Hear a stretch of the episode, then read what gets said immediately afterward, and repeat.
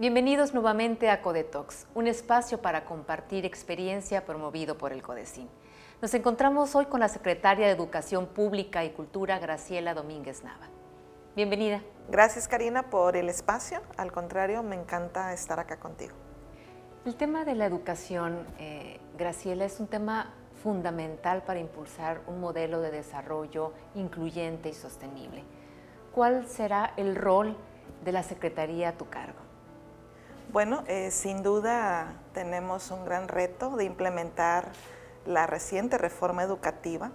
Eh, el inicio de un nuevo gobierno en Sinaloa eh, nos pone en esa tesitura y nos da la oportunidad de implementar esta reciente reforma educativa, que justamente busca que podamos rescatar el principio constitucional del derecho a la educación y una educación incluyente, una educación que desaparezca esa brecha de tanta desigualdad que tenemos en el ámbito educativo que no escapa del contexto social en el que se desarrolla. Eh, una educación bilingüe, inclusiva, que atendamos los sectores más vulnerables que no han tenido las mejores condiciones para tener el acceso a la educación. En esa línea se inscribe la política educativa que estaremos buscando implementar en este sexenio encabezado por el gobernador Rubén Rocha Moya. Y desde ese contexto que nos has dibujado, ¿cuáles serían las acciones a impulsar desde la CEPIC? Bueno, eh, en este momento ya estamos revisando, haciendo algunos diagnósticos, porque parte de ofertar, de ofrecer otro contexto educativo pasa porque dignifiquemos los espacios educativos. Eh, producto de la pandemia, eh, lo urgente en este momento es cómo rehabilitamos los espacios donde nuestras niñas, niños, jóvenes tienen que estar regresando a clases presenciales. Lamentablemente la pandemia nos colocó en situaciones de abandono de los planteles educativos y esa es una tarea que tendremos que estar atendiendo y ya lo estamos haciendo.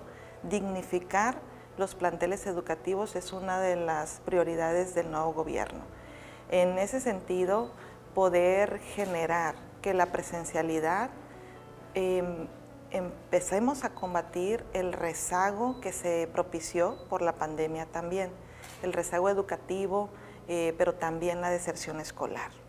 Eh, yo te diría que en estos días he visitado escuelas, eh, es lamentable encontrarnos con casos donde nos dicen los maestros, mis estudiantes que están en tercer año durante todos estos meses de pandemia que no hubo clases presenciales, ellos no tuvieron clases de ningún, eh, de ningún modelo, porque no tenían acceso a ningún dispositivo electrónico.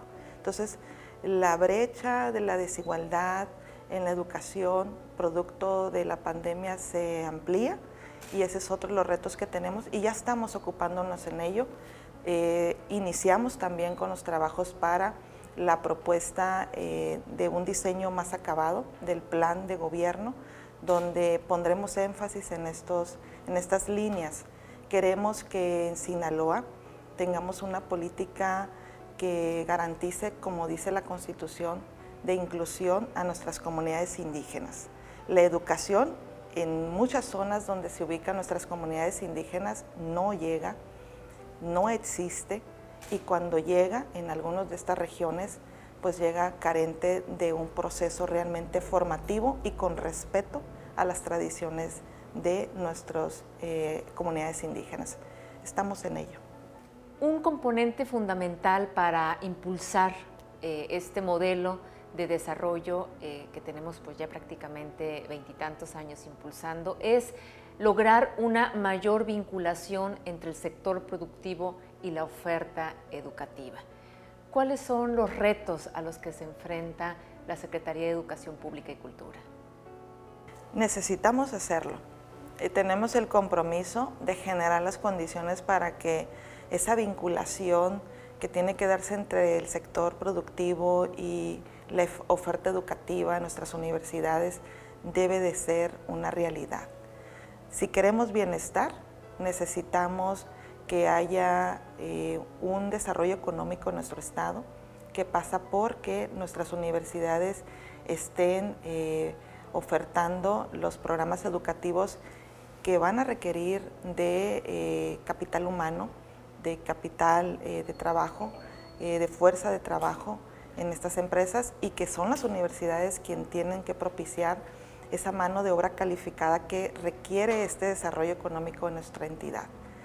Insisto, la política de bienestar que empuja el actual gobierno del Estado, el gobierno de la República, pasa porque tengamos que fortalecer esa política de vinculación efectiva que se ha buscado tanto y no se ha logrado entre la universidad y el sector económico. Háblanos de cuáles serían entonces esas primeras acciones en este rubro de la vinculación, oferta educativa y sector productivo. Bueno, eh, hemos conocido por parte de Codecin, por ejemplo, eh, una herramienta que han estado ya eh, trabajando con datos muy duros, muy interesantes que tendremos que llevar a la mesa de una mesa que se conforme por las autoridades que están al frente de las diversidades de universidades que tenemos en nuestra entidad, los diversos modelos de universidades que tenemos en nuestra entidad para que nos apropiemos de la importancia de vincular la oferta educativa que tenemos en los distintos modelos educativos con la necesidad del sector productivo. Hace algunos días el gobernador mencionaba que, por ejemplo, en el ámbito de la salud, en el ámbito de la salud tenemos una alta demanda de estudiantes que buscan ser médicos. Eh, y a la par tenemos una alta demanda de necesidades de hospitales. Los hospitales eh, están saturados, pero por ejemplo ahí tendremos que trabajar una política donde eh, cómo vinculamos a la oferta educativa de, del sector salud para que también desde la parte pública puedan crecer el número de ofertas de hospitales y, por qué no, también desde la iniciativa privada.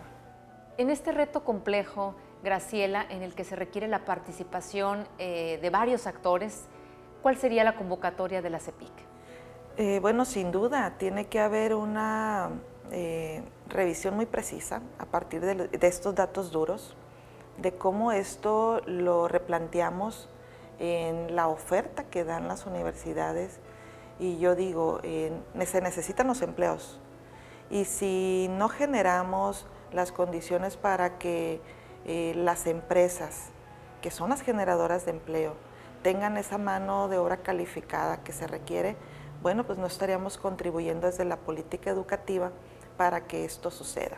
Y estaríamos entonces destinando una situación de limitar los accesos que tendrían eh, eh, las familias, en este caso para tener un empleo, un ingreso digno y que esto les genere el bienestar. Entonces, creo que es un todo donde tendremos que ir todos a la mesa, lo dices muy bien, eh, quienes están al frente de la política de desarrollo económico en la entidad tienen que estar en esta vinculación tan necesaria que, que urge si queremos realmente generar bienestar para los sinaloenses. La ciencia, la tecnología y la innovación, ¿qué rol jugarán en la agenda de la CEPIC? Bueno, sin duda, nosotros tendremos que trabajar de la mano del desarrollo de la ciencia y la tecnología. En Sinaloa, lamentablemente, es, una, es un área que no se ha atendido como se requiere. Eh, creo que se tiene que fortalecer una legislación en la materia que le dé el soporte para que podamos empujar un mayor desarrollo de la investigación en nuestra entidad. Hay muchos nichos de oportunidad, hay muchos esfuerzos aislados y desde una política educativa que debe ser compatible con el desarrollo de la ciencia y la tecnología, tenemos que aportar que en Sinaloa podamos desarrollar una política de esta naturaleza. Muchas gracias, Graciela, por compartir tu tiempo, tus ideas, eh, retos y también anhelos. Gracias por estar aquí en Codetox. Sí, claro, muchísimas gracias, Karina, por este espacio. Decirle a tu audiencia que nos tengan confianza. Vamos a trabajar para que en Sinaloa la educación se transforme, para que tengamos una vida de calidad desde el ámbito educativo. Y gracias a ustedes también por acompañarnos en Codetox un espacio para compartir experiencia producido por el Codecin. Nos vemos en el próximo episodio.